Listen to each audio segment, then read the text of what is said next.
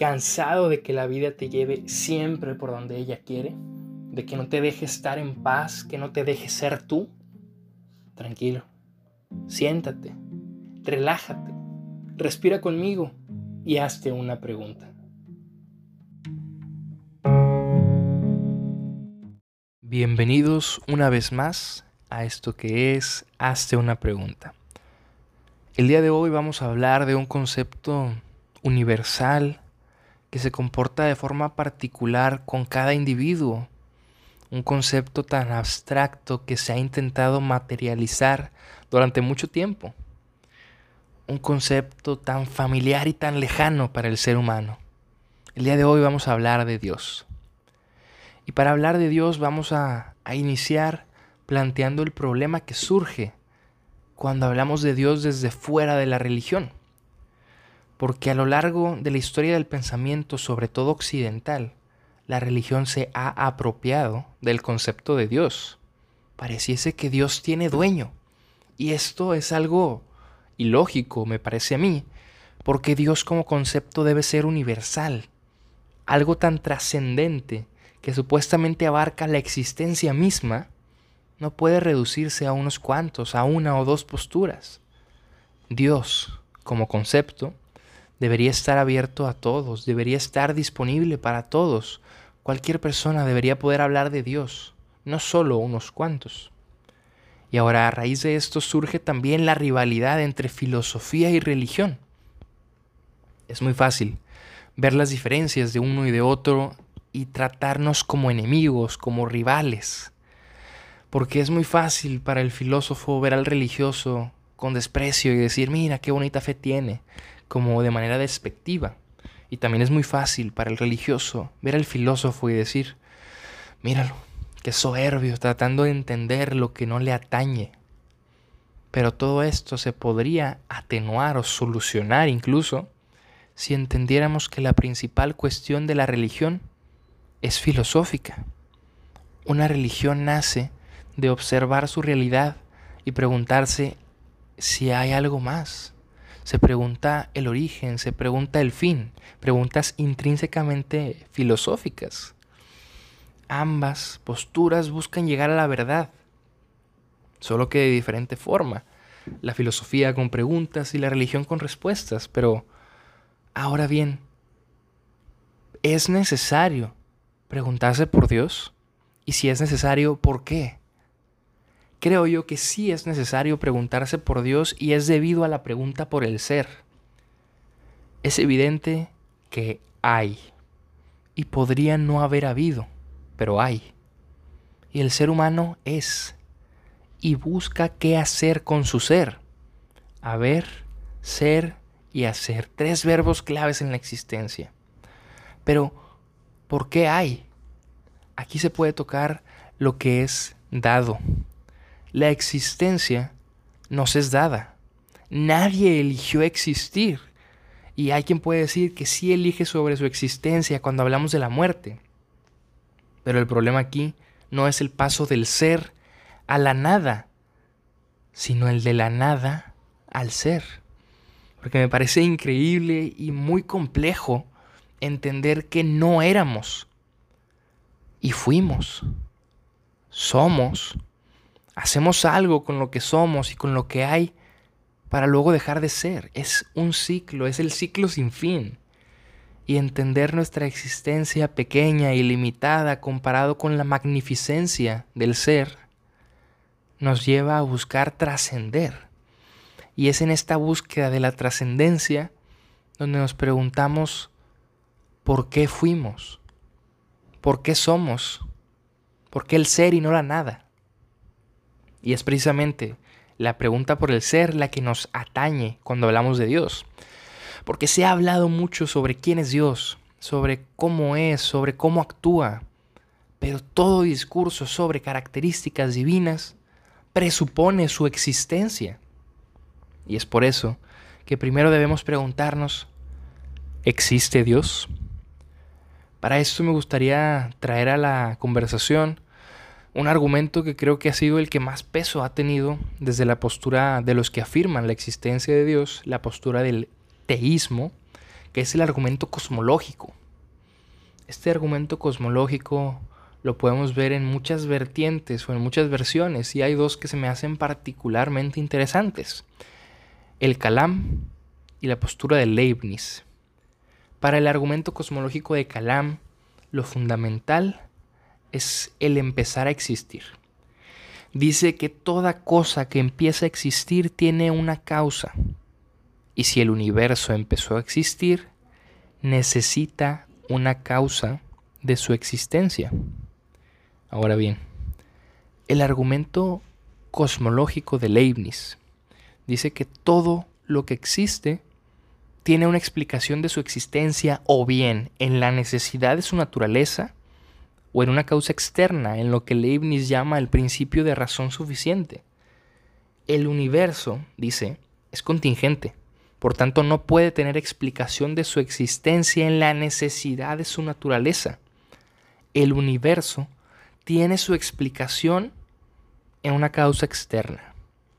Entendemos el argumento cosmológico del Kalam como algo centrado en empezar a ser, y el argumento cosmológico de Leibniz como lo contingente.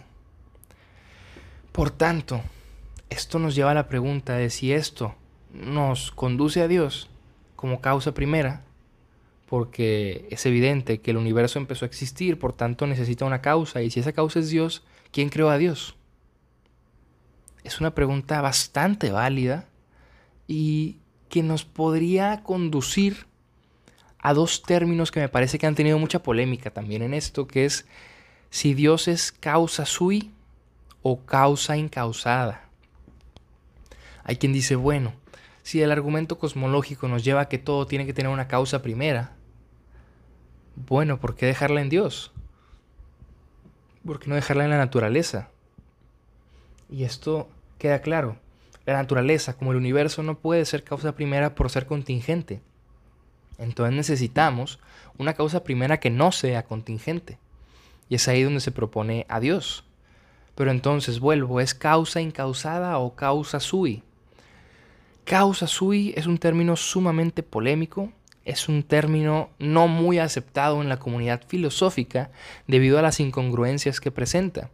Si Dios fuese causa sui, lo que significa que Él se causó a sí mismo, Él tendría que haber existido previo a Él para causarse, cosa que es imposible, absurda. Entonces, Dios no puede ser causa sui, lo que nos deja con la causa incausada, que es un principio que se fundamenta en el motor inmóvil de Aristóteles, que más tarde Tomás de Aquino retomaría en sus cinco vías tomistas sobre la postura de la existencia de Dios, sobre todo la número dos, de la causa incausada. Una causa incausada pudiéramos decir que sí es la causa primera y que no fue causada por nadie. Y podemos decir, bueno, ¿por qué tiene que ser incausada? ¿Por qué no puede ser causada por otro? ¿Por qué Dios no pudo ser creado? Porque si Dios fuese creado, ese creador debería tener también una causa. Y así podemos irnos infinitamente, lo cual sería un absurdo, porque si es una cadena infinita no es contingente, por tanto no necesita causa y nada es causa y nada es efecto. Ergo, debería haber una causa incausada, un primer principio, un motor inmóvil. Esto es el argumento cosmológico. Es uno que me parece a mí bastante fuerte y que ha tomado bastante relevancia. Ahora bien, por el lado del ateísmo, uno que me parece también muy interesante es el argumento del Dios de los vacíos. Al ver la existencia, al ver la realidad, hay muchas cosas que aún no entendemos y que a lo largo de la historia no se entendieron, mucho menos que ahora. Por tanto, durante mucho tiempo todo lo que no se entendía, todo vacío de conocimiento, se llenaba con Dios. Los primeros filósofos, los presocráticos, se preguntaron por el arjé, por el origen de las cosas, y en ese afán de conocer, nos preguntamos por todo. Y mientras desconocíamos, surge esta pregunta. ¿Quién es la causa? ¿Quién es el origen? Pues al desconocerlo, muchos dijeron que era Dios. Al ver la lluvia y no poder explicarla, Dios hace llover. Al ver el sol y no saber qué es, probablemente sea Dios. Todo aquello que fuera un vacío de conocimiento se fue llenando con Dios y hoy en día esto forma parte del discurso de algunas personas religiosas, cosa que es totalmente falaz. Otro argumento en contra de Dios es el problema del mal, lo que algunos llaman la paradoja de Epicuro, aunque no hay a ciencia cierta pruebas de que Epicuro la haya dicho. Dice más o menos que si Dios está dispuesto a prevenir la maldad, pero no puede, no es omnipotente. Si puede, pero no quiere, entonces no es bueno. Ahora, si puede y además quiere, ¿por qué no lo hace? ¿Será que no es todopoderoso? Y si no puede ni quiere, ¿por qué lo llamamos Dios? Es evidente que si es todopoderoso, según esta, este problema, este planteamiento, si Dios es todopoderoso no puede ser totalmente bueno. Y si es totalmente bueno, no puede ser todopoderoso, porque es evidente que existe el mal en el mundo. Estas posturas nos dejan nuevamente en la pregunta. Entonces, ¿existe o no existe Dios? Me parece a mí que no hay respuesta como tal. Por eso he optado por llamar este episodio como el Dios desconocido, porque por más intento, siempre seguirá existiendo la pregunta, y esto es algo que admiro mucho de la filosofía. El por qué siempre será la última palabra. Y si el por qué es la última palabra, entonces nadie puede tener la última palabra. Dios, como concepto personal, ha ayudado a muchas personas y ha afectado a muchas otras. Eh, el credo de Dios en diferentes religiones ha beneficiado y también ha perjudicado. En sí mismo Dios es impresionante como concepto y creo que es digno de preguntarse. Por tanto, te dejo con estas preguntas. ¿Quién es Dios para ti? ¿Existe Dios en primer lugar para ti? Si crees que existe, si crees que no existe, compárteme tus razones. Si sabes de algún argumento que te convenza de su existencia o de su inexistencia, más que los que aquí te menciono, compártemelo, generemos diálogo y busquemos juntos la verdad.